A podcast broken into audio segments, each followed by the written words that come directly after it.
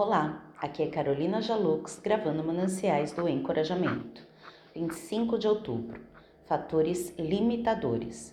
Ao que lhe respondeu Jesus: Se podes, tudo é possível que crê. Marcos 9, 23.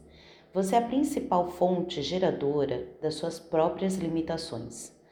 Pare de fazer a manutenção das suas limitações. Pare de apoiá-las e elas diminuirão consideravelmente.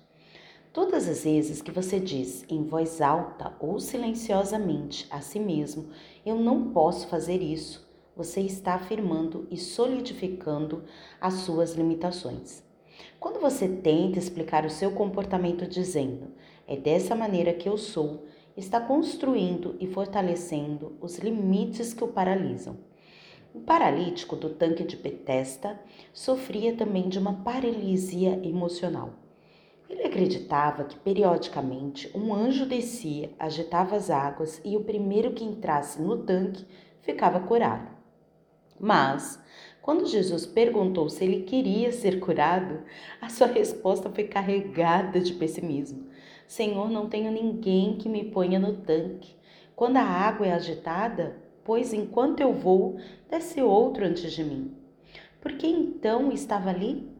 A sua mente é responsável pela sua própria versão da realidade. Qualquer limitação que toma o controle da sua mente se torna algo muito real.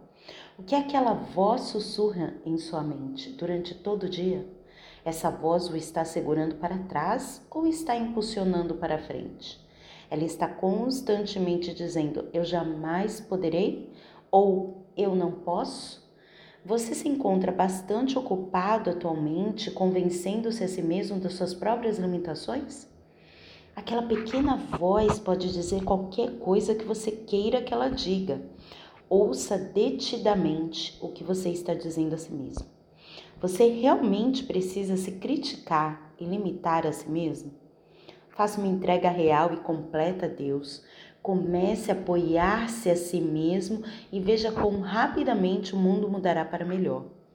Fé é estar completamente dependente e na certeza de que Deus tem um plano especial para a minha vida, mesmo quando tudo parece não fazer nenhum sentido.